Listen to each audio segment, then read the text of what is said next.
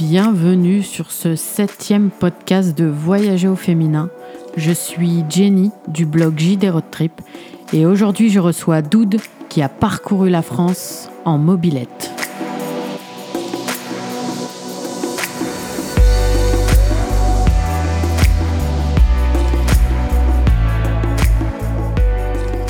Aujourd'hui avec moi au micro Doud qui a parcouru la France en mobilette 3000 km en 3-4 mois. Est-ce que tu peux te présenter? Eh ben, salut, je m'appelle Doud. Euh, du coup, moi, je voyage en mobilette, en fait. J'ai 35 ans déjà pour me présenter, puisque si je commence déjà à partir dans le voyage, euh, voilà, ça répond pas à la question. Euh, du coup, voilà, j'ai 35 ans. Ça fait une dizaine d'années que je voyage, enfin, que je roule, je roule 10-15 ans que je roule en mobilette. Et bah, voilà, j'ai un peu le voyage en cathéter là. Euh, j'ai voyagé dans le monde et puis euh, en fait je me suis beaucoup posé la question de savoir, euh, vu la manière dont j'avais été reçue à bras ouverts partout dans le monde, de savoir si c'était possible de voyager aussi à l'arrache en France, parce que j'avais plein de clichés dans ma tête. Et c'est chouette de se rendre compte en fait peut qu'on peut voyager à l'arrache chez l'habitant comme ça dehors avec un petit moyen de transport comme ça quoi. Enfin voilà. Donc euh, ouais, je, je, vis un peu en mode nomade. Et du coup, comment t'es venue cette idée de partir à Mobilette en France? Euh, comment m'est venue cette idée? Euh, De deux choses, je pense. la première, c'est, comme je disais là à l'instant, c'est, j'ai voyagé avec ma meilleure pote Anne il y a, il y a, on est parti en 2017 faire un tour du monde. On est parti avec nos backpacks. Bon, on avait vaguement une idée des pays dans lesquels on voulait aller, mais on savait pas. Tu vois, on n'a rien. Enfin, tu réserves ta première nuit quand tu arrives, mais après le reste, comme c'est sur une année, euh, voilà. Et euh, si tu veux, en, Australie notamment, on s'est fait 1000 bornes de stop et de free camp. On n'a pas dormi une seule fois euh, dans un hôtel, ni dans une auberge, ni rien du tout. Juste avec la tente et tout. Et j'ai eu envie de voir si c'était possible de faire ça en France. Euh, et l'autre paramètre qui a fait, donc ça c'était le côté très nomade à l'arrache, et le côté euh, mobilette, en fait, euh, bon moi j'ai j'ai la chance d'avoir deux pères, donc j'ai eu un père adoptif dans mon enfance et lui roulait à mobilette, et donc d'ailleurs la mobilette que j'ai c'est la sienne, il est, il est décédé maintenant depuis cinq ans et parce que c'était une personne âgée. Et du coup, en fait, je me suis un peu inspirée de ce qu'il faisait lui. Alors, il faisait pas des grands périples sur des jours et des jours comme ça, mais style, enfin, moi, je suis savoyarde à la base. Et il partait, il faisait 200 ou 300 kilomètres en mobilette, quoi. C'était un peu l'événement du coin. Donc, euh, du coup, je sais pas, un jour, ça m'a pris, je me suis dit, ah, hommage un peu à, mon père adoptif de, bah, de faire ça, quoi. Et de partir rouler à mobilette. Et surtout, enfin, il faut que je raconte vraiment comment ça a démarré cette histoire. C'est quand je suis revenue de mon tour du monde. Euh, en fait, euh, j'emménageais à Lyon. La mobilette pour l'année de Tour du Monde, je l'avais laissée à Paris dans le garage euh, de mes parents, mes vrais parents. et du coup, la, voilà, fallait que je descende la mob de Paris à Lyon. Et je me suis dit bon, je vais regarder le train, un transporteur, un machin. Et en fait, tout coûte un rein. Il faut hypothéquer carrément ta grand-mère pour pouvoir descendre ta mobilette sur 500 bornes. Et en fait, j'avais un peu de temps devant moi. Je me suis dit bah, bah en fait, je vais descendre en mobilette. Et voilà, c'est un peu comme ça que cette histoire a commencé. Ok, ce périple en mobilette, tu l'as fait en une seule traite ou scindé en plusieurs fois? Non, en fait, j'ai fait plusieurs périples et le plus grand là, euh, le plus grand voyage que j'ai fait en mob, c'est effectivement un peu plus de 3000 bornes sur 3-4 mois, mais d'affilée. Enfin, il y a eu des petits allers-retours euh, chez moi à Lyon parce que euh, étant, euh, étant actuellement en recherche d'emploi, il fallait que j'aille pour les, rendez-vous du pôle emploi, etc. Mais du coup, voilà, j'ai voyagé comme ça aussi entre temps, ce qui m'a permis de trouver ma voie, ce que je vais faire maintenant et tout ça. mais du coup, ouais, je les ai fait d'un coup. Et tu faisais à peu près combien de bornes par jour? Ça dépendait? Ouais, ça dépend en fait. Ça dépend du, de ce que t'as, où tu as besoin d'arriver. Euh, ça dépend de. Tu vois, parce que même si moi, j'avais pas vraiment d'étape, je, savais un peu où j'allais aller. Et ce voyage-là, notamment, je savais qu'à telle date, au mois d'août, j'avais le mariage d'une amie, enfin, et de son mec, dont j'étais témoin d'ailleurs à ce mariage. Donc, il fallait qu'à telle date, je sois à tel endroit. Donc il y a des jours où tu peux prendre un peu de temps et tu te dis allez je fais 20 30 bornes dans la journée puis il y a des jours où il faut que tu fasses tes kilomètres et j'ai pu monter certaines fois euh, jusqu'à 190 km dans la journée. Euh, souvent, quand j'ai fait autant de kilomètres, c'est une question de météo quand même. C'est là où tu te dis, il caille. Je sais qu'en faisant tant de kilomètres, je peux aller dormir au chaud chez quelqu'un. Euh, je vais le faire. Ouais, donc là, et la mobilette, elle a tenu de faire autant de kilomètres, euh, par exemple, en une journée, parce que c'est quand même une mobilette, c'est pas une moto, quoi. Ouais, non, c'est pas une moto, c'est une mobilette, mais ouais, elle est hyper vaillante. Euh, et du coup, oui, oui, elle tient de faire autant de kilomètres dans la journée. Euh, bah ça tient. Après, t'es pas, tu sais, c'est comme une moto, une voiture, n'importe quel moyen de transport, t'es pas à l'abri d'une panne ou autre, et, et du coup, voilà, enfin, ça, ça, peut arriver. Des fois, ça te freine même, tu vois. Donc en fait, tu t'arrêtais un peu où t'en avais envie. Et du coup, pour, euh, pour dormir, toi, t'étais en mode, euh, tu dormais un peu euh, n'importe où, là où ça te chantait, et t'avais une tente, je suppose, et puis du coup... C'est exactement ça, en fait. J'avais la tente. Après, c'est n'importe où, oui et non, parce que quand même, t'as des notions un peu de sécurité, enfin, des trucs que tu te racontes un peu dans ta tête, de te dire, faut que je dorme dans un endroit un peu à l'abri des regards, j'ai pas trop envie de me faire emmerder, parce que bon, tu peux, t'es pas à l'abri de quelqu'un de malveillant non plus. Euh, du coup, bah, tu sais, moi, j'essaie de trouver des champs ou déjà des champs qui sont pas fermés ou une forêt qui est pas fermée pour te dire déjà j'y suis allée, euh, j'ai pas enfreint un truc de propriété privée, tu vois. Euh, à l'abri des regards, j'aime bien dormir un peu sous abrité du soleil aussi parce que le matin t'étouffes assez vite, surtout quand c'est l'été euh, dans ta petite tente, voilà. Euh, et puis, bah, pas trop loin non plus euh, d'un village, tu vois, un ou deux kilomètres max, au cas où il t'arrive un truc, euh, c'est bien de te dire, je peux aller, je peux aller rapidement me, me carapater quelque part, quoi tu as voyagé un peu partout dans le monde, mais là, euh, tu étais en France. Mais c'était une première en solo ou tu as déjà voyagé solo ailleurs? Non, pour le coup, c'était vraiment aussi euh, une première en solo, puisque le, les voyages dans le monde, en fait, ouais, ma grande complice pour ça, c'est ma meilleure pote. Et du coup, j'avais, j'ai beaucoup, j'avais beaucoup, beaucoup voyagé exclusivement avec elle. Euh, ou d'autres personnes, enfin voilà, mais euh, j'avais jamais voyagé toute seule comme ça en mode la nuit, machin, à l'arrache. Enfin non, c'était du grand freestyle et de la grande impro. Donc du coup, dormir en tente, euh, c'était une première aussi en solo alors? Ouais, exactement. ouais, c'est exactement ça. T'as pas eu de crainte, des, des a priori, des, tu vois, enfin c'est une première quand même. Je veux dire, moi ça me tente vachement de, de, tu vois, de partir en montagne, faire une rando et d'aller dormir. Mais j'avoue que dormir euh, une première fois solo dans une tente au milieu de rien, on n'est pas habitué à ça déjà et c'est un peu flippant au départ quand même. Ouais, voilà, c'est ça. Donc moi, si tu veux, j'étais partie euh, pleine d'aspiration en me disant ouais, ça y est, je fais ma warrior et tout. Et euh, au départ, départ mon père me dit quand même, ce serait bien la première nuit que tu dormes dans des campings. Moi, je serais plus rassurée. Du coup, la toute première nuit, en tente, j'avoue, j'ai dormi dans un camping de mon tout premier périple, pas de ce périple de 3000 bornes, mais la toute première fois où j'ai dormi en tente toute seule comme ça, quand j'ai fait mon Paris-Lyon. Euh, du coup, j'ai dormi dans un camping, je me suis dit, ah, c'est cool, c'est pour rassurer mon père. Et en fait, non, j'avoue que ça m'a rassuré moi aussi. Et il y a un moment, en fait, où je me suis lancée, j'avoue que la toute première nuit euh, dans la nature, au milieu de nowhere, toute seule, genre, je suis pas sûre d'avoir vraiment beaucoup dormi parce que tu le moindre bruit, le moindre truc, le et en fait, bah voilà, puis après, finalement, il arrive un moment où, euh, où tu vraiment crevé, tu t'endors comme une masse et tu as passé une super nuit. En fait, euh, après, c'est le kiff quand même. De toute façon, je pense que c'est un peu comme tout, même quand on part en solo, euh, peu importe où on va. La première nuit, c'est toujours le départ de tout. Et forcément, je pense que tu as besoin d'adaptation comme ça pour tout.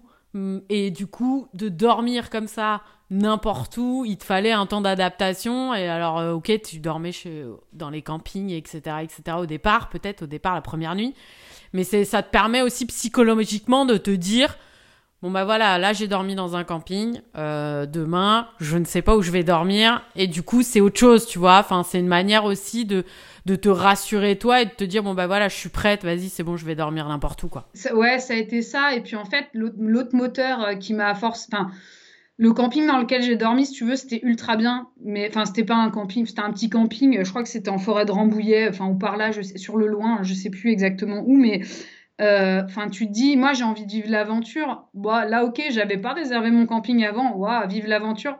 Du coup, je sais que c'est une manière de vivre l'aventure, mais c'était moi j'avais fait ça plein de fois, plein, plein, plein, plein de fois, et du coup j'avais envie de dépasser mes limites. Donc si tu veux, pour le gars qui dort que dans des hôtels 3 étoiles, dormir dans un camping c'est l'aventure, mais pour moi qui avait déjà beaucoup fait ça, j'avais besoin de dépasser ces limites-là. Et si tu veux, cette première nuit en camping, bon c'était bien, mais j'avais vraiment besoin de me dire non là vas-y euh, dépasse-toi quoi. Et euh, notamment sur, sur le périple que j'ai fait après là sur les 3000 bornes ouais, ça a été ça. Puis j'ai voulu même pousser les limites encore plus loin que ça, si tu veux. Et ben, c'est voilà, c'est de te dire, je l'ai fait.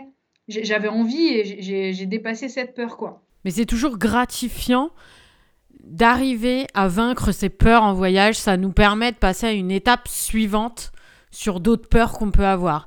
Et du coup, sur tes 3000 km, tu as uniquement dormi en extérieur, jamais tu t'es pris un hôtel ou autre? Euh, bon, truc de meuf, quoi. Tu vois, j'avais envie d'avoir une douche chaude, j'avais besoin. Enfin voilà, c'était la bonne période du mois. Et je me suis dit, ouais, je vais. Donc j'ai fait une nuit. J'ai dormi à côté d'une famille euh, overbruyante qui avait trouvé moyen d'amener une télé dans le camping. Euh, donc euh, du coup, je me suis dit, bah voilà, je pense que cette nuit-là signe ma dernière nuit dans un camping. Mais non, après, en fait, euh, c'était l'unique sur les 3000 bornes. après, en fait, toutes mes nuits, elles ont été soit en free avec ma tante, soit chez des gens que je connaissais qui étaient sur la route, parce que bah, ce genre de périple, c'est aussi l'occasion d'aller visiter les potes, la famille qui sont sur le chemin, soit chez l'habitant. Parce qu'il y a des soirs, tu plantes ta tente, il t'abat sur la tête un orage de ma boule, même il pleut dans ta tente, et là tu dis, il est à peine 22 heures. Donc, euh, enfin, même pas, il est dû être 19 ou, 20 heures, parce que je me suis dit, bah là, je, je peux pas dormir dehors, donc je vais aller, euh, je vais aller taper à une porte, quoi, dans le village et d'à côté, et puis voilà, quoi ce que j'ai fait, du coup, tu finis par te faire accueillir euh, chez l'habitant, quoi. Et tu t'es pris quelques refus quand même? Euh, Ouais, mais toujours déguisé, c'était marrant. Oui, non, euh, je peux pas vous recevoir, la, maison est pleine. Ah, ben c'est pas grave, si, vous avez un garage ou une cave ou je sais pas, peu importe, un truc au sec. Non, non, mais là, on est full. Donc voilà, bon, les gens étaient assez polis, c'était assez marrant, tu sais, euh, mais voilà c'est l'inconnu aussi pour eux. C'est pour ça aussi, je pense qu'ils refusent, ils connaissent pas et ils disent, euh, ils ont jamais fait ça en plus, donc du coup ils se disent bah euh, non. Ouais, non mais puis c'est ok, hein, c'est normal. Puis moi j'ai pas envie de forcer la main aux gens, donc voilà, chacun est libre de t'accueillir ou pas. Et, et typiquement, même il y a des gens qui m'ont refusé euh, après les avoir vus, je me suis dit, bah, je suis contente que cette personne-là m'ait refusé parce que le feeling n'était pas là. Et dans toute aventure, le feeling, bah, t'en sais quelque chose, toi. Hein. Mais c'est hyper important. Je quelqu'un que tu sens pas, bah, tu vas pas vers lui, tout simplement, quoi. Surtout les premiers mots. C'est les premiers mots qui font vraiment, euh, qui font tout. C'est là où tu sens ou pas qu'il va y avoir un bon feeling. Bon, alors des fois, ça peut porter à confusion parce que c'est arrivé que t'es pas forcément, et ça dépend des pays où tu vas, euh, la première impression n'est pas forcément la bonne et finalement tu te rends compte que la personne elle est ultra adorable et que c'est juste qu'elle était un peu fermée, euh, timide, etc. Mais c'est vrai que bon en France on est chez nous, on se dit bon bah voilà euh, c'est un peu plus simple donc voilà quand t'as pas le feeling je pense que tu le sens beaucoup plus facilement que quand t'es à l'étranger quoi. Ouais bah il y a ça et puis il y a après j'ai envie de dire même justifier ou pas justifier le fait que t'aies un mauvais feeling faudrait pas te dire bon allez j'y vais quand même qu'il se passe un truc et le regretter derrière en fait enfin ouais moi ça fait un peu partie des trucs que je me suis forgé en voyage même si c'est pas justifié que finalement la personne était bien intentionnée en général, si je le sens pas, j'y vais pas quoi. Mais moi, je le dis toujours. Moi, quand euh, j'ai quelqu'un qui me demande, euh, ouais, mais j'ai peur, euh, ou qui veut des conseils, moi, je dis toujours, mais en fait, quand tu le sens pas, t'y vas pas. Peu importe que ça soit une personne, un lieu, une excursion, euh, un habitant, n'importe quoi. Quand on sent pas la chose, il faut pas y aller. Je veux dire, je pense que si on a on a des émotions, elles sont faites pour ça et, euh, je pense qu'il faut pas les mettre de côté et, pour, et surtout quand on voyage comme ça, quoi. Clairement, je suis tout à fait d'accord avec ce que tu dis. Et au niveau des rencontres, tu as dû en faire un sacré paquet. Ouais, ouais. Puis une mobilette, euh, tu sais, ça, ça attise un peu la curiosité. Surtout des gens d'une certaine époque qui ont, tu vois, il y a 20, 30, 40 ou 50 ans, qui roulaient avec ça, quoi. Et, euh, et, du coup, ouais, t'as plein de gens qui viennent te voir, discuter 10 minutes ou quoi, au caisse, ou une heure, ou qui t'invitent du coup à déjeuner ou à dîner. Et ouais, ouais, tu fais un paquet de rencontres, même bah, rien que dans le fait de, de bah, des fois d'être dans demande. Enfin, moi, je vois l'année dernière, mon périple, c'était le fameux périple là, de, de plus de 3000 bornes, il s'est terminé en novembre. Euh, tout le mois d'octobre quasi, j'ai pas pu euh, coucher dehors. Dans, enfin, il faisait trop froid en fait. Enfin, il y a un moment, euh, je suis une warrior, mais mais la, warrioritude a ses limites quoi. Donc bah, tous les soirs, il fallait que j'aille, enfin les 15, 15, 20 derniers jours de mon périple, tous les soirs, je tapais à une porte pour dire bah, bonsoir, je cherche un endroit où dormir. est-ce que vous pourriez m'héberger quoi?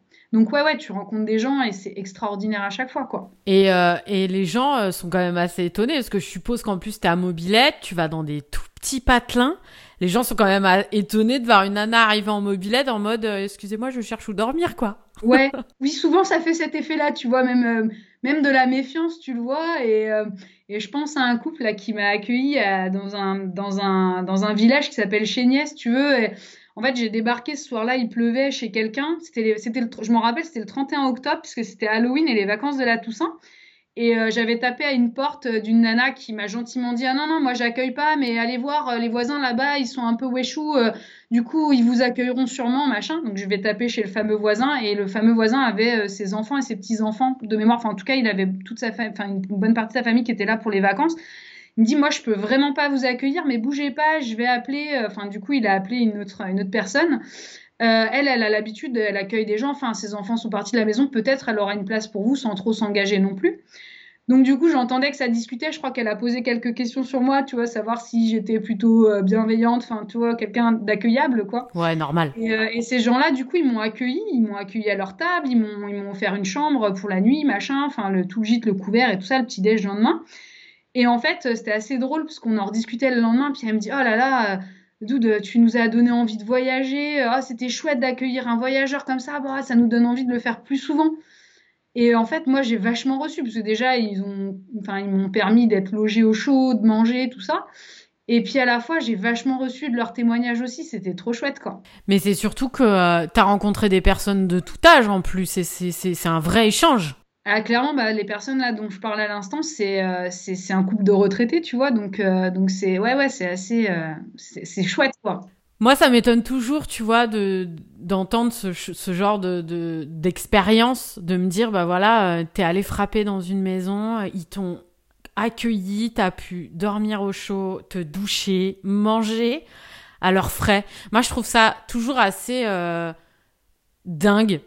Je sais pas si j'aurais la capacité d'aller taper à une porte et c'est surtout le refus que je serais pas capable d'accepter en premier lieu parce que je pense que c'est difficile et je pense qu'il faut vraiment partir euh, avec la tête posée sur son projet et se dire bon bah voilà, je pars comme ça.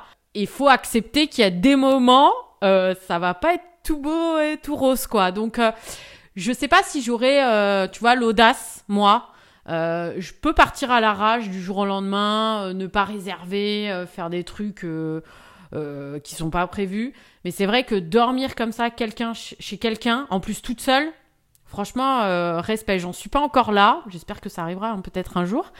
Mais euh, ça doit être complexe quand même de, de le, la les premières fois, ça doit être dur de se dire putain, on se prend, on se prend, on se prend un bâche quoi. Et euh, tu vois, on se dit mais est-ce que je vais trouver surtout? Bah ouais. Alors oui, il y a ça. C'est vrai que c'est toujours très particulier parce que ouais, tu te mets dans une position qui est. Enfin moi, j'étais dans le besoin hein, la première fois il pleuvait, il s'est mis à pleuvoir des cordes. En plus, j'étais hyper contente. J'avais réussi à poser ma tente avant la nuit parce que c'est un peu une de mes consignes de sécurité de pas rouler la nuit et de parce que la mobilette est mal éclairée et puis bah puis même de poser ta tente, tu, tu vois où tu te poses en fait. Et euh, bon, j'y arrive pas toujours, mais donc je m'étais posée de nuit et là en fait l'orage commence à s'abattre sur la tente, mais genre je venais de finir de la monter et tout, j'étais hyper contente de moi. Et quand j'ai vu qu'il pleuvait dans la tente et qu'il était 19-20 heures, euh, bah, je me suis dit non, là, c'est encore l'heure d'aller taper chez des gens parce que tu peux pas faire ça au milieu de la nuit. Euh, enfin, en tout cas, moi, je le vois pas comme ça parce que, voilà, tu respectes un peu quand même les autres. Et du coup, je suis allée taper à la porte d'un couple de retraités. Je crois qu'ils avaient 80 ou 85 ans. Le gars, il me regarde de haut en bas, tu vois. Je dis bonsoir. Enfin non, j'ai d'abord tapé chez une nana qui m'a dit qu'elle avait pas de place nulle part. Et après, donc, je suis allée taper à une autre maison du village. Et donc le gars me regarde de haut en bas, puis euh, bah, tu sentais un peu l'inquiétude en fait. Euh, c'est vrai que moi en plus j'étais habillée en tenue de pluie, euh, le casque limite encore sur la tête. Enfin ouais, il me connaît ni d'Ève ni d'Adam. Et, du coup, bah, il me regarde, il me toise, il me dit ouais, bah moi, alors il m'a pas accueilli dans la maison, il me dit moi j'ai un hangar là à côté, il y a mes lapins, mais bon, si vous voulez, vous pouvez mettre votre tente là, vous serez abrité. Ah ouais ouais ok, je prends. Et le gars il me regarde, il me dit ouais, vous, vous fumez? Euh, non. Vous buvez? Non. Il me regarde, puis il se marre. Enfin, je vois qu'il se détend. En fait, il me fait Vous mangez quand même Ah, bah, ça, oui, quand même. Du coup, c'était assez drôle comme échange. Et puis, du coup, il me dit Bon, bah, euh, voilà. Puis je lui dis Bah, en fait, j'ai laissé ma tante et tout. Je, vais juste chercher mes affaires. Et puis, je reviens. Le gars, il me dit Ok, ok, pas de souci. Donc, je vais chercher. C'était à 3 minutes à, pied, quoi. Donc, je, vais chercher la mob et tout ça. Et, euh, le gars m'accueille dans son hangar, puis euh, en fait il part, il me montre la lumière, machin, il me dit voilà il y a une espèce de plateforme un peu surélevée par rapport au sol qui était un peu terreux, voilà. Et puis un quart d'heure, 20 minutes après, il revient, il me, ramène des pommes, il me dit ah c'est des pommes de, de, mon pommier, voilà si vous avez faim vous pouvez manger des pommes, mais trop adorable quoi. Et le lendemain après, enfin il est venu, il m'a proposé un café, machin, enfin Et tu sentais qu'il y a quelque chose. Enfin voilà, tu vois, il, il était inquiet, ce qui était normal? Et puis bah, il m'a accueilli et ça a créé un échange et c'est trop chouette quoi. Ouais, il était, c'est-à-dire que je pense qu'il était inquiet pour lui, c'est normal. Euh, peut-être aussi inquiet aussi pour toi parce qu'il se dit quand même euh, une jeune fille comme ça toute seule euh, machin elle vient taper bon et puis d'un côté c'est il a ce côté et c'est ça qui est bien avec les personnes qui sont forcément plus âgées c'est que il y a une bienveillance et qui voient bien que surtout en plus t'es nana je veux dire encore un mec je peux comprendre que ça peut être un peu plus délicat mais je pense qu'une nana ça passe forcément un petit peu mieux que euh, qu'un gars au final.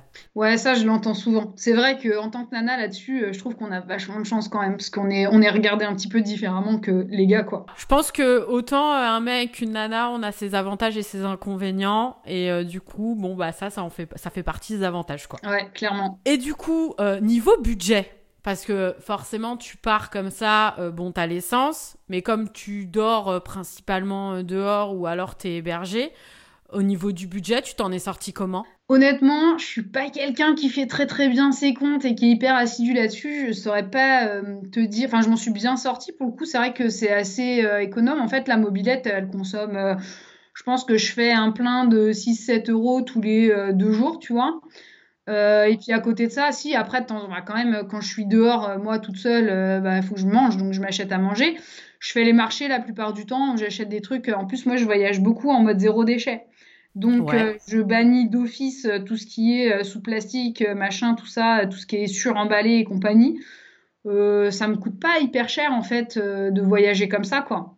J'aurais peut-être te dire un, prix exact, mais, mais à part mon essence, voilà, il n'y a pas. Ouais, enfin, t'as pas dépensé 2000 euros, c'est ça que je veux te dire. Ah non, non, non, euh, je pense que si ça me revient à 4, 5, enfin, en, en, en dehors de l'essence, si ça me revient à 3, 2, 3, 4 euros par jour, euh, c'est le max, quoi. Ouais, donc on va dire quoi? Allez, même pas 1000 euros, ça se trouve, hein. Et encore, je pense que je suis, je suis large. 1000 euros, c'est.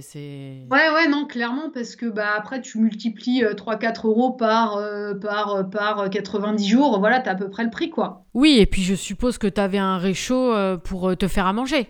Ouais, oui, ouais. Après, enfin, moi, moi, je suis équipée. Du coup, euh, j'ai déjà mon sac à dos, j'ai déjà mon matos style réchaud, gamelle, tout ça. Enfin, du coup, ouais, j'ai pas eu d'achat particulier en plus pour ce périple-là. Quoi. Après, oui, effectivement, il faut que tu comptes aussi un peu le matériel. Moi, j'ai quand même un peu des fringues techniques parce que la nuit, il fait souvent froid. Euh, tu vois, enfin, que ce soit en septembre et tout ça, tu as des nuits fraîches selon où tu es en plus.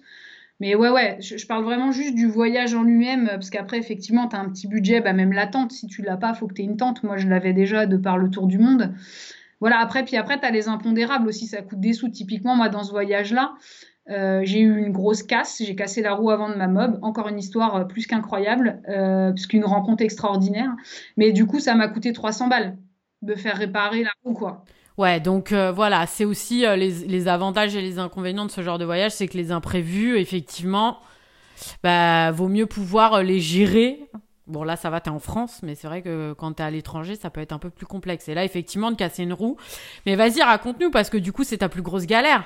Bah, c'était la plus grosse galère de ce périple-là, mais en fait, été la plus grosse galère et la rencontre qui m'a le plus over surpris de ma vie, parce que je me suis dit, moi, jamais de ma vie, je ferais ça. Ça, c'est le petit teasing. Euh, du coup, en fait, ce qui s'est passé, c'est que, euh, bon, il y a, tu sais, sur les routes de France, dans les petits villages, il y a pas mal de nids de poules. Et euh, souvent, tu sais, bah, tu prends un nid de poule, c'est comme en vélo, tu sais, ça fait pack. Tu et puis bon, ça fait un impact dans la roue, sauf qu'un jour, un impact un peu plus gros, il y avait des travaux dans le village pas balisés. Bref, je prends ce trou qui était un, un, plutôt un gros trou, et du coup, ça a fait pack. Et en fait, j'ai éclaté l'axe de la roue avant. Euh, plus euh, d'autres éléments. Alors, je suis tellement nulle en technique que je saurais pas te dire. Bref, euh, bref, la mob faisait un bruit tout bizarre. Et puis, naïvement, je me dis, bah, tiens, allez, vas-y, c'est bon, je pense que je peux continuer à rouler comme ça. Bon. Et en fait, très rapidement, tu te rends compte que tu n'as plus aucune direction sur ta roue. Donc, tu dis, bah, en fait, non, je vais pas pouvoir rouler comme ça. Donc là, tu passes un peu en PLS en te disant, je suis au milieu de nowhere. Euh, qu'est-ce que je me rappelle avoir vu? Donc il y avait un village quelques kilomètres avant, il me semblait avoir vu un garage de roues. Donc je dis bon, je vais essayer tant bien que mal d'aller jusqu'à ce garage. Euh, je vais au garage, il s'avère que le mec c'était un garage auto classique, euh, c'est dans ma tête que c'était un garage de roues. je crois que j'avais envie de trouver un garage de roues à ce moment du coup, du coup, voilà. Bref, euh, j'attends. Moi, en plus, le, gars, euh, le gars il, me voit arriver avec ma mobilette. Euh, bon, je lui explique mon problème. Il me dit, mais, moi, je fais pas les mobilettes. Bah, je sais pas, vous pourriez pas. tu sais, t'es un peu en mode désespoir maximum, plus, plus, plus. Et donc, bah, je sais pas, vous, vous, vous, sauriez pas démonter une roue là si par exemple j'appelle mon mobilettiste à Lyon, qu'il envoie les pièces. Ah bah si, si j'ai les pièces, je peux vous la démonter, vous la remonter, j'ai les outils. Bon bah ok, donc j'appelle, il me dit bon là c'est la pause déjeuner, moi je reviens qu'à 14h, il devait être midi. Il me dit bah vous pouvez rester là, euh, attendre. Bon bah ok, j'attends. Entre temps, j'appelle mon mobilettiste qui me rencarde sur les pièces, les machins, les trucs, bref, et qui finit par me dire écoute, le mieux quand même c'est que t'emmènes. Donc j'étais à 90 km de Reims. Ils me disent le, le mieux quand même serait que t'emmènes ta mobilette à Reims parce que là, il y a un vrai garage de roues, euh, c'est Peugeot, ils vont pouvoir te... Parce que ma, ma mobilette, c'est une Peugeot Fox, donc du coup Peugeot. Enfin, en tout cas, ils auront les pièces, euh, machin. Euh, c'est quand même mieux, parce que si moi, le temps que je la reçoive, que je te l'envoie, machin, enfin, voilà quoi. Donc bon, ok, donc le gars du garage en question, il part, il main, puis quand il revient à 14h, il a eu entre-temps une idée, il me dit, ah bah si c'est que les l'axe, on peut démonter, donc il démonte ma mobilette, trop sympa, tu vois, il m'accorde une demi-heure. Et bref, en fait, il me dit, bah non, en fait, il n'y a pas que ça, je peux rien faire pour vous. Bon, ok, euh, moment de solitude. Et là arrive un habitué du garage, un ami de donc euh, Eddie, c'était le garagiste, un ami d'Eddie, donc le, gars en question s'appelle Patrick, puis il se fout de la gueule de son pote en disant ah tu fais dans la mobilette maintenant et tout. Euh. Et puis l'autre il dit bah non mais la demoiselle elle est un peu embêtée avec sa mobilette, la roue elle est cassée, tout ça. Puis euh, le gars, il me regarde, fait, puis je lui raconte vite fait ce que je suis en train de faire parce qu'il me questionne un peu. Puis euh, je lui dis, oh, vous auriez pas une voiture à me prêter, mais tu sais, mais vraiment sur le ton de la rigolade. Et le gars me regarde, il fait, mais moi, je vous laisse ma voiture si vous voulez. Je regarde, il faut pas plaisanter parce que là, j'ai vraiment besoin de remorquer ma mobilette à Reims et tout ça. Donc, euh, ah non, non, mais. et puis il me regarde, il s'est mis à me t'as le permis? Bah ouais. Il me dit, bah non, non, mais ce qu'on fait, c'est qu'on charge la mobilette dans le. Dans le, c'était un partenaire ou un kangou, je sais plus on met dans la voiture, tu me ramènes chez moi, et puis bah tu me ramènes la voiture quand t'as plus besoin. Ah, confiance, quoi. Voilà. Et là, je me dis, non, mais il est sérieux, il est vraiment en train de me proposer. Je dis, mais vous êtes sérieux? Il me dit, ouais, ouais, ouais, euh, ça, c'est pas de souci. Euh. Non, mais attends, t'étais dans un tout petit village avec 3-4 habitants, c'est pas possible, c'est ça Ouais, enfin, oui, mais là, du coup, c'était même au bord d'une route, un peu en dehors du village de mémoire. Mais truc de fou, quoi. Donc, bah, on a fait ça, on a monté la mobilette dans le dans le dans l'utilitaire, paf, on a on l'a sanglé. J'ai ramené chez lui, euh, on a discuté un moment, puis bah, je suis partie avec sa voiture, ses papiers, tout. Voilà. Et ma mobilette, et puis je suis partie remorquer la mobilette. Et, euh, du coup, bon, j'ai attendu un peu de savoir euh, allaient, en combien de temps ils allaient pouvoir me la réparer et tout. Ça a été un petit peu long. Donc du coup, deux, trois, quatre jours après, je lui ai ramené sa voiture. Je suis quand même passée lui faire le plein et puis et puis lui acheter une bouteille de vin pour le remercier, tu vois, parce que c'était un amateur de, de vin, me semble-t-il. en tous les cas, voilà. Mais juste improbable pour moi, quoi, de me dire le gars, il m'a laissé partir avec sa voiture, mais incroyable. Enfin, j'ai été, euh, ça a été une très belle leçon de vie pour moi, cette confiance comme ça. Euh. Bah, comme quoi, en fait, tu te rends compte. Bon, après, honnêtement, euh, tu sais, tu pars avec ses papiers, tu pars avec tout ça. C'est le mec, il appelle les gendarmes, c'est vite réglé. Je veux dire, en plus, tu venais d'aller, tu venais du garagiste. Bon, je dis pas que voilà, peut-être qu'il aurait pas retrouvé sa voiture, ça aurait été quelqu'un, tu vois, de, de mal intentionné. Mais je veux dire, là, euh, c'est quand même assez fou, effectivement, que le mec te dise, vas-y, tiens, prends ma caisse, euh, amène. Après, je pense qu'il a bien vu que de toute façon, t'étais pas du genre à, à vouloir lui piquer sa caisse. Toi, ce que tu voulais, c'était tout simplement faire réparer ta mob. C'est clair. Non, non, mais c'est clair, c'est clair, ouais. Mais je suis assez d'accord. C'est vrai que moi, moi qui ai habité en grande ville et aujourd'hui, si dans, je suis dans une petite ville, tu sens bien que les gens sont quand même. Euh, c'est pas une question de bienveillance ou malveillance, c'est que les gens, ils ont moins l'habitude, euh, peut-être, de ce genre d'action et que du coup, ça, ça leur paraît tellement normal pour eux de rendre service. Parce que c'est comme ça que ça se passe dans les villages, les petites villes, etc., de rendre service, tu vois, aux voisins, etc., etc., que du coup bah là le mec il t'a dit vas-y prends ma caisse et voilà quoi enfin c'est ouais c'est ça c'est ça exactement du coup t'as ramené euh, sa voiture chez lui avec ta mob dedans et t'es reparti en mob. Ah, ça s'est pas passé comme ça en fait parce que la mobilette, euh, ils avaient pas les pièces, c'était compliqué. Enfin, la mobilette, elle est restée à l'arrêt pendant trois semaines. Donc je lui ai ramené sa caisse quand j'ai eu su qu'ils auraient pas les pièces, euh, les pièces, voilà. Je lui ai ramené sa caisse et, et, du coup, lui, je lui ai, il me dit, mais tu vas rentrer comment maintenant? Parce que moi, je logeais chez des amis à Épernay, donc pas très loin de Reims. Parce que du coup, je les avais rappelés en disant j'avais passé deux trois jours avec eux et puis j'avais repris la route. Puis je les ai rappelés en disant est-ce que je peux passer deux ou trois jours de plus? Et, du coup, bah, quand je lui ai ramené sa caisse, il m'a dit mais tu rentres comment à Épernay? Je lui ai dit bah je vais faire du stop, t'inquiète, nos problèmes, machin. Non non non, en fait, je vais te ramener. Donc le gars, il a refait 90 km aller et retour pour me redéposer à Épernay en fait. C'est dingue. C'est absolument incroyable. Et t'es toujours en contact avec lui? Ouais, je, c'est pas quelqu'un qui est très connecté, mais du coup, ouais, je, l'appelle de temps en temps. Même lui, euh, voilà, on s'envoie un ou deux SMS. Euh, donc ouais, il y a toujours un petit contact qui est là et j'y pense souvent. Et je raconte très souvent cette histoire en fait. Bah, c'est pas commun quoi. Non, c'est pas commun. Et c'est moi, pour moi, c'est un témoignage de confiance incroyable. Euh, et, je me dis, j'aimerais vivre dans un monde où tout est comme ça. C'est un peu utopique, mais, mais j'aimerais vraiment. Ouais, je comprends. Et du coup, ton voyage s'arrête? Ou tu le reprends trois semaines après Mon voyage, en fait, euh, si tu veux, dans ce voyage, tu sais, je te disais tout à l'heure que j'avais certaines dates où j'avais posé des trucs, et notamment, en fait, de Reims, je devais aller jusqu'à Strasbourg chez une de mes cousines euh, qui avait calé les jours pour qu'on passe un peu de temps ensemble et tout. Euh, donc, du coup, elle m'attendait à Strasbourg. Donc, ce que j'ai fait, c'est que moi, j'ai laissé une partie de mes affaires chez mes potes à Épernay. Je laissais la mobilette chez le mobilettiste pour pas qu'il ait non plus euh, trop une pression de malade, parce qu'en fait, il a vraiment fait son max pour avoir mes pièces et tout ça. Puis voilà, enfin, lui, lui fallait une semaine. Il m'a dit, bon, euh, je peux vous faire passer en nuant. Je dis, écoutez, laissez tomber. Ce que je vais faire, c'est que je vais faire ce que j'ai à faire. Donc, je suis partie l'équivalent de, deux, trois semaines. Euh, je suis allée voir ma cousine. Je sais plus ce que j'ai fait après entre temps. Enfin, je suis restée un peu à Épernay. Je suis allée voir ma cousine. Et du coup, voilà, comme ça, ça laissait un peu de mou euh, pour le, pour le mobilettiste me faire les réparations. Puis entre-temps, comme ça, il a checké mes freins parce que j'avais un problème de frein. Il a checké je sais plus quoi. Enfin, en fait, il m'a fait une révision complète avec, ce qui était euh, non négligeable d'ailleurs. Et, euh, et, donc, du coup, voilà, donc j'ai fait un aller-retour Épernay-Strasbourg juste pour aller voir ma cousine en attendant que ce soit réparé. Et après, effectivement, j'ai repris la route. Ok, c'était quoi ton itinéraire en France? Du coup, dans ce périple-là, ce que j'ai fait, c'est que je suis partie de Lyon. Euh, le but, c'était euh, d'aller jusque, jusque dans les Deux-Sèvres pour un mariage qui avait lieu. Donc, moi, je suis partie le 5 août et ce mariage avait lieu fin août. Donc, euh, sur le premier mois, en fait, ce que j'ai fait, c'est que je suis, j'ai traversé la France un peu horizontalement. Je suis arrivée jusqu'à La Rochelle, Fouras, La Rochelle, tout ça. Donc, en traversant la Creuse, enfin voilà, tu vois, une ligne droite, Limoges, Angoulême, tout ça. Après, je suis remontée en fait, euh, bah, je suis remontée jusqu'en Deux-Sèvres, donc euh, donc voilà. Et après ça, en fait, je suis passée, euh, je suis allée à Nantes. Donc du coup, voilà, euh, je suis allée à Nantes et après, en fait, je suis partie un peu. Donc ma meilleure pote m'a rejoint à ce moment-là euh, pour quelques jours. Euh, puis on avait décidé d'aller d'aller marcher en Bretagne. Donc on est allé à la presqu'île de Crozon. Donc la mobilette est restée à Nantes. Et puis donc après, repartant de Nantes, bah, je suis venue chez ma meilleure pote qui elle habite en Anjou, donc vers Angers. Je suis passée, je, suis passée dans la Sarthe. Après, je suis, je suis allée, j'ai carrément fait le défi Paris en mobilette.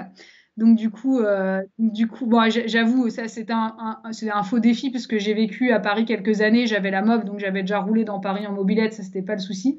Ouais, mais traverser Paris en mob quand même, enfin même si tu roules, c'est pas pareil quand c'est au quotidien et que là tu traverses seulement, c'est un périple quoi. Donc là non, je me suis arrêtée quelques jours quand même voir la famille, les amis qui sont euh, qui sont là-haut à Paris. Euh, et puis du coup après voilà de, Paris en fait, je, je, je, je suis allée direction Reims. Et, euh, et donc, euh, donc, du coup, voilà. Et puis bah, là, après, il y a eu ce, truc Strasbourg dont je parlais il y a quelques instants. Puis après, bah, en fait, de Strasbourg, finalement, je me suis un peu questionnée de savoir ce que de base, je voulais retraverser le Jura, je voulais vraiment euh, longer les frontières et tout. Sauf que là, du coup, j'avais pris trois semaines de retard. Là, tu commences à te dire, on rentre dans l'automne un peu approfondi, là, tu vois, et, du coup, il commence à faire froid, à pleuvoir, les nuits sont plus, les nuits sont plus longues, les jours sont plus courts. Euh, je me suis dit, ce serait bien que je me, je me, redirige vers la maison, quoi, enfin, que je rentre sur Lyon. Donc, en fait, je suis passée par Dijon, Chalon, et je suis rentrée sur Lyon après. Euh, voilà, et ça, ça, faisait de, ouais, 3, 4, 3, je sais plus, 3, 4 mois, quoi, enfin, 3 mois, quelque chose comme ça, quoi. Ça doit faire bizarre de rentrer après tout ce temps sur les routes. Ouais. En fait, euh, moi j'ai un gros problème avec la lumière. Quand je rentre de grands périples comme ça, je sais plus vivre avec l'électricité. Euh, du coup, je mets toujours quelques jours à pouvoir euh, rallumer la lumière. Je vis à la frontale chez moi, c'est ultra bizarre, mais, euh, mais du coup, voilà. De retrouver l'eau courante aussi. Parce que du coup, finalement, en périple, t'as pas d'eau courante, t'as pas, tu fais avec ce que t'as. Et du coup, là, te dire, ah, je vais prendre une douche, tiens, c'est cool quand même. De l'eau chaude, waouh, la classe. Voilà quoi. Ouais, bah c'est le confort du quotidien que tu retrouves, quoi. C'est vrai qu'on a, moi je sais que ça, quand je suis partie comme ça, cinq mois en Australie et que je suis revenue chez moi, j'étais en van et puis je vivais dans la pampa, quoi, clairement. Et puis tu vis tout le temps en tongs. Euh, et moi, je suis rentrée, c'était l'hiver en France. Et du coup, euh, je suis arrivée en tongs, moi, à Paris, en hiver. Donc, du coup. Euh, ah ouais, pas mal. Voilà. et du coup, je suis arrivée chez moi. Et tu sais, rien que de voir le parquet. Moi, j'avais la... je, vivais pratiquement tout le temps dehors. Et le fait de voir un parquet, j'étais là, genre, ah ouais, mon parquet était comme ça. Tu vois, genre, ça fait cinq mois que je l'ai pas vu. J'avais l'impression d'être dans une autre maison et, et c'est très déstabilisant. Quand j'ai fait Compostelle aussi, c'est pareil. Pendant deux mois, moi, j'ai marché.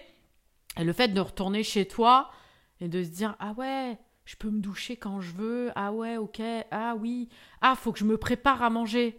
Tu vois, alors que quand tu es en balade comme ça, en pleine nature, bah tu manges un peu déjà quand t'as faim, euh, et puis tu, tu sais pas ce que tu vas manger, tu vois, tu vas, tu vas quelque part et puis euh, hop, alors que quand t'es chez toi, bon bah t'as tout dans le frigo quoi c'est assez c'est difficile au début je trouve. Moi je j'ai du mal avec cette ce, transfert là il est il est il est difficile moi je l'aime pas forcément en fait. Moi ça me fait marrer maintenant tu sais je le regarde un peu de l'extérieur en me disant bon allez c'est les 3 4 jours de réadaptation. Des fois c'est un peu plus long mais euh, mais ouais je suis d'accord avec tout ce que tu dis. Tu ce côté euh, enfin moi après il y a des, aussi des trucs je suis contente de laisser sur la mobilette. Pour le coup quand je la range au garage c'est euh, ce côté un peu tu vois de devoir trouver de l'eau.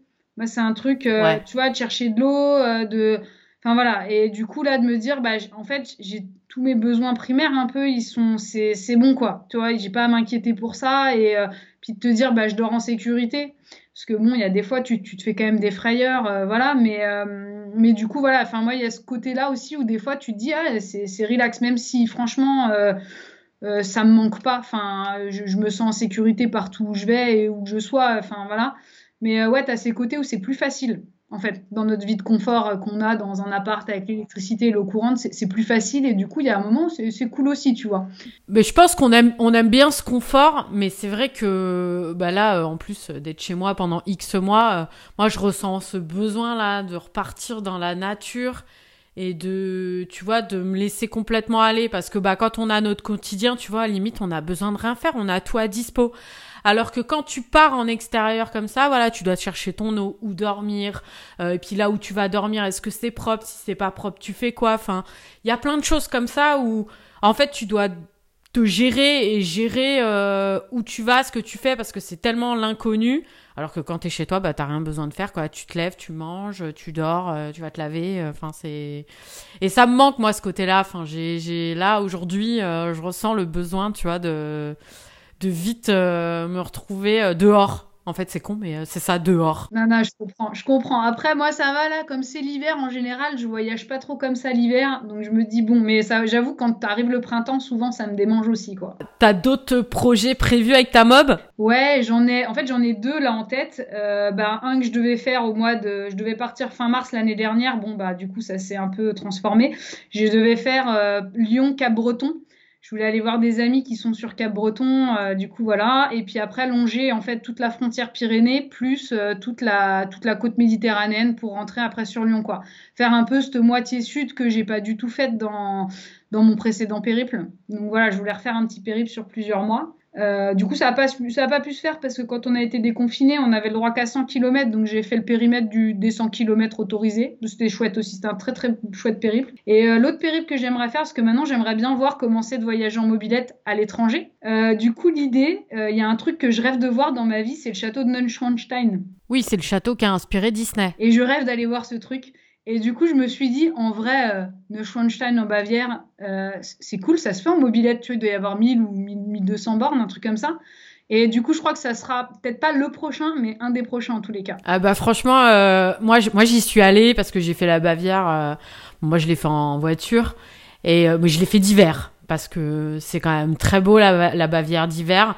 En mobilette, je suis moins sûre que tu, que tu kifferais, pour le coup. ouais, ça peut être une nouvelle expérience aussi, mais je suis pas sûre, effectivement. Si tu t'équipes bien, euh, faut juste que la mob, elle tienne. Voilà, c'est juste ça, parce que bon, les routes, en général, euh, quand, enfin voilà, c'est déneigé, quoi.